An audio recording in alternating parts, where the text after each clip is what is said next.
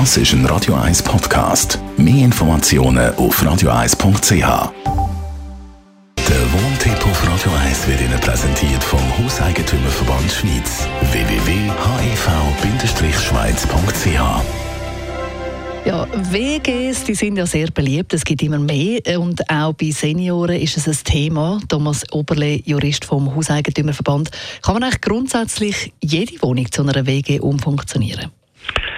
Ja, das hängt natürlich immer ein bisschen davon ab, ob äh, die Wohnungsgröße geeignet ist. Also für mich ist es wichtig, dass wenn man eine WG hat, das sind ja meistens Leute, die sich dann, äh, die nicht verwandt sind miteinander, oder? Gerade jetzt zum Beispiel im Alter Leute, die, die sich dann vielleicht befreundet haben, aber sonst sich nicht kennen, dass die in einer Wohnung auch die Möglichkeit haben, ein eigenes Zimmer zu haben wenn man dann immer am gleichen Ort aufeinander trifft, dann hat man dann relativ schnell einmal Krach miteinander.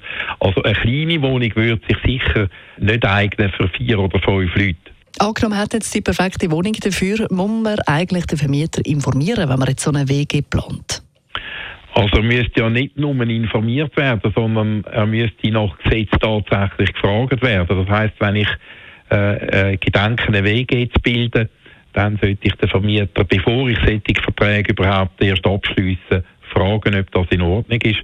Der Vermieter kann nur unter sehr einengenden äh, gesetzlichen Möglichkeiten Nein sagen, äh, wo er Nein könnte sagen, wenn eine Überbelegung von der Wohnung aus einer so WG-Geschichte resultiert. Das nehmen wir eine Dreizimmerwohnung unter acht Personen, das würde ich nicht kommen. Das wäre einfach ein bisschen eng. Äh, Gibt es sonst noch Sachen, die man speziell muss beachten muss, wenn man jetzt eine WG machen will?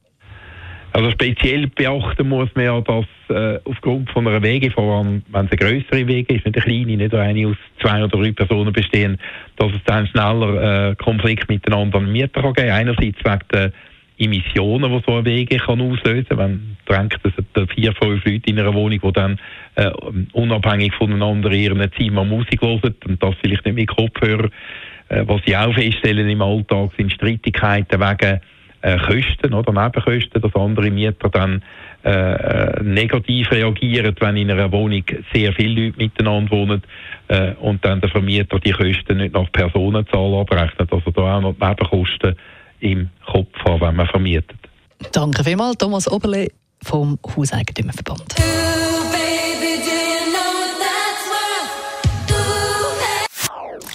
Das ist ein Radio 1 Podcast. Mehr Informationen auf radio1.ch.